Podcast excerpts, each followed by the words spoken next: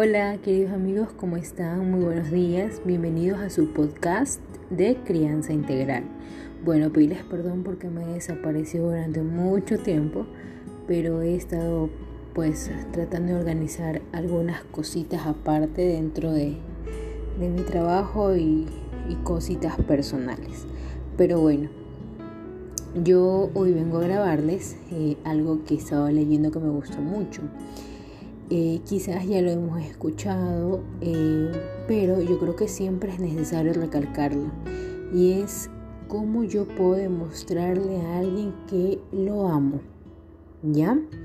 Y como sabemos que este es un podcast de crianza, vamos a hablar cómo yo puedo demostrarle a mis hijos, a mi esposo, que lo amo. Pues bien, nosotros sabemos que tenemos un lenguaje nativo, ¿verdad? Es decir, en este caso todas las personas que me están escuchando pues hablan español y por supuesto entienden español. Quizás algunas personas entienden inglés, italiano, etc. Pero eh, sabemos que nuestro lenguaje nativo es el español, donde nos vamos a sentir más cómodos para conversar, etc. De igual manera nosotros tenemos un lenguaje de amor, ¿ya? Un lenguaje que nos va a salir de manera natural, que no nos vamos a forzar. Ese lenguaje es con el cual nosotros podemos demostrar amor y también podemos sentirnos amados, ¿ya? Pero de igual manera hay personas que, por ejemplo, eh, extranjeros que no tienen nuestro mismo idioma, ¿verdad? Entonces nosotros vamos a tener que para poder dialogar con ellos esforzarnos y aprender su idioma si queremos interactuar con estas personas extranjeras. De igual manera, es un lenguaje, es el lenguaje del amor. Si yo quiero expresarme a la otra persona, tengo que entender su idioma, tengo que esforzarme por entender su idioma. Y es allí donde también se ve cuánto en verdad le importas a la otra persona. ¿Ya? Por lo general, en cuanto a, la familia, los hijos eh, tienden a tener el mismo lenguaje de amor que los padres, ya que, ya que crecen en ese entorno. Es decir, que si mi mamá eh, es, eh, es de un país de habla hispana y mi papá también, por lo tanto yo también voy a hablar español, ¿verdad? Porque es el lenguaje en el cual yo me he criado. De igual manera es eh, el lenguaje del amor. Pero sabemos que nosotros podemos conocer a alguien, en este caso a nuestra pareja, a nuestros amigos, que no necesariamente pues entiendan nuestro mismo lenguaje de amor. Pero eso no quiere decir que nosotros no lo vamos nunca a entender o, o, esa persona como piensa totalmente diferente a nosotros. Eh, no lo vamos a poder socializar con ellos. No, en absoluto. Se trata de que nosotros nos esforcemos por la otra persona. Se trata de que nosotros, bueno, que este esfuerzo sea mutuo, ¿no? Que esto sea mutuo, por supuesto. Eh, y así poder llegar a, a poder dialogar con esa persona. Y es importante saber que cuando uno más se esfuerza por hacer entender mediante el lenguaje del amor de esta persona, cuanto le queremos, más satisfactorio es para la otra persona. Es decir, si yo soy poco detallista, si soy súper mala para los detalles, pero la otra persona, su lenguaje de amor es ser de, es que le den pequeños regalos, no necesariamente grandes carencias, sino pequeños detalles, pues yo me esfuerzo por ser un poco creativo o creativa para que la otra persona pueda sentirse amada o amado por mí. De eso se trata, queridos amigos, de que nosotros salgamos de nuestra zona de confort, salgamos de nuestra, de nuestra comodidad e interactuemos con las demás personas y podamos dialogar con las demás personas para que nosotros podamos hacerles entender de que nosotros le amamos, de que nosotros le queremos. Pues bien, eh, ¿Qué pasa cuando uno recién está aprendiendo un idioma que no es obviamente eh, su idioma original, su idioma nativo?